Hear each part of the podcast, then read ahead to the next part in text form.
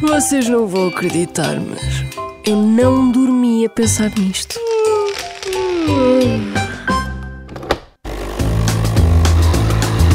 Sabe qual é a origem da palavra primavera? Primavera?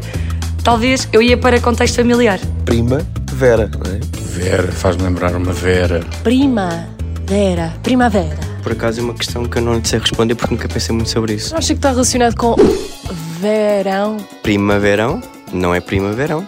Senão o outono seria o quê? O terno? E não é, portanto acho que não faz sentido. O que é que a primavera significa para si? Começa o bom tempo, estou a, estou-me a aproximar do verão, finalmente.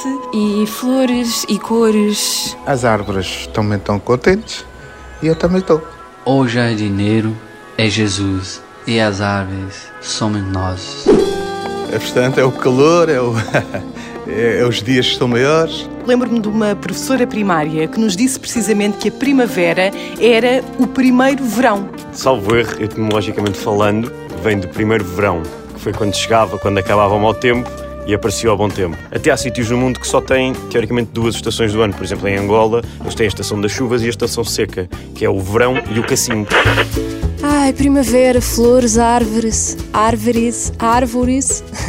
A palavra primavera vem do latim primavera e significa, está certo, primeiro verão. Antigamente o ano era dividido em dois períodos: a estação mais quente, celebrada pelo florescimento, e a estação mais fria, que era celebrada pela colheita. Eu acho é que vale a pena ouvirmos mais uma vez este senhor que não consegue dizer as árvores somos nós e diz Árvores. Árvores. Árvores.